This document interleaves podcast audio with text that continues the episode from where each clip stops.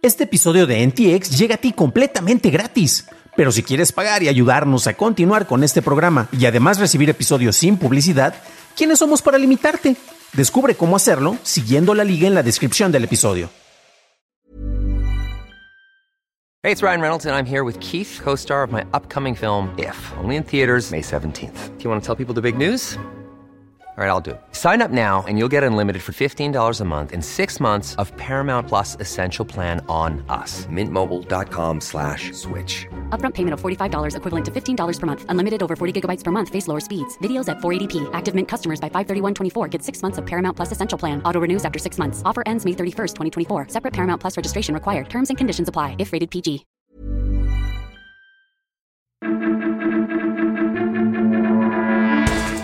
Estas son las noticias de Tecnología Express con la información más importante para la primera semana de julio del 2021. Soy tu anfitrión, Dan Campos.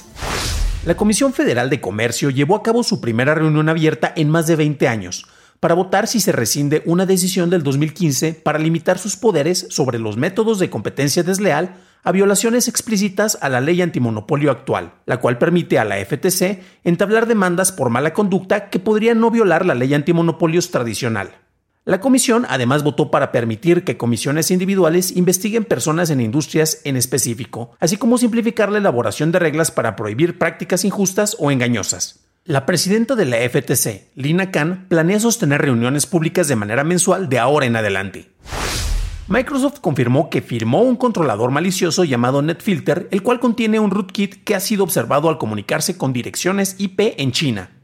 El controlador se enfoca en entornos de juego y aparentemente se sometió dentro del programa de compatibilidad de hardware de Microsoft Windows, en lugar de haber robado certificados de código firmados. Microsoft suspendió la cuenta que sometió el driver y está revisando si sus otros envíos contienen malware.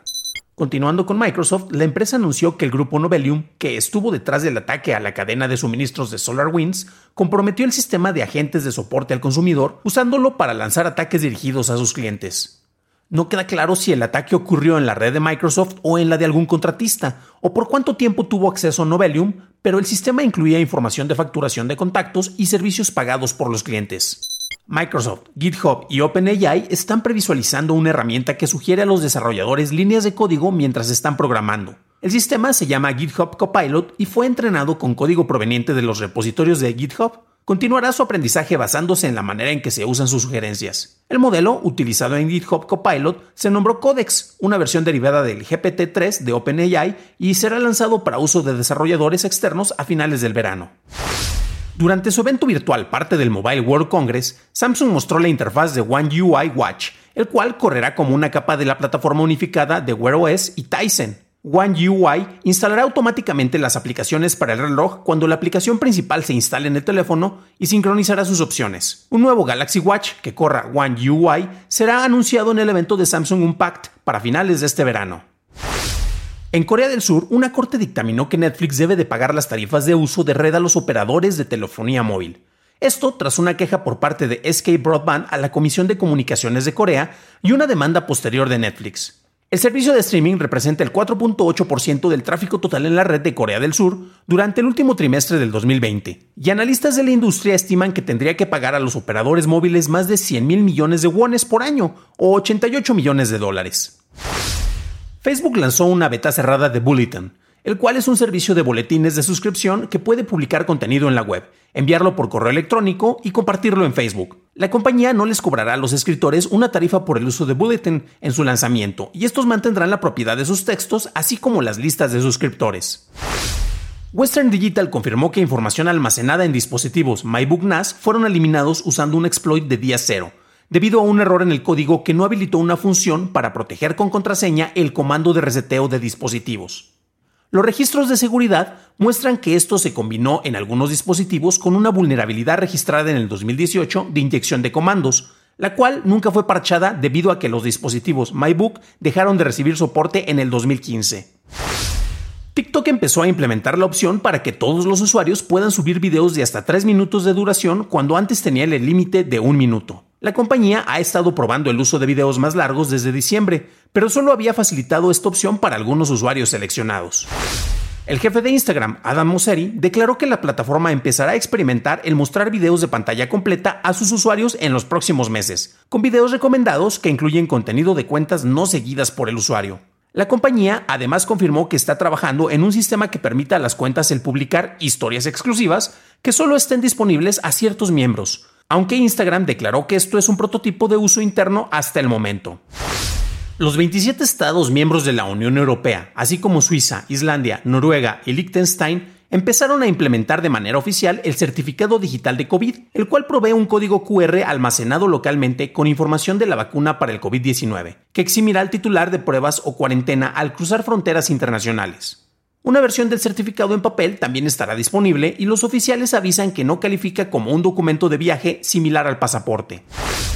Twitter anunció que está explorando una función para amigos confiables, la cual le permitirá a los usuarios enviar tweets visibles solo a un grupo selecto de seguidores. Otras opciones que están bajo desarrollo incluyen respuestas de mensajes de lenguaje, el cual informará al usuario cuando use el lenguaje en una respuesta que quien posteó el tweet original no quiere ver y facetas que permitirá a los usuarios establecer distintos perfiles como el laboral o el personal, los cuales podrán ser seguidos por separado.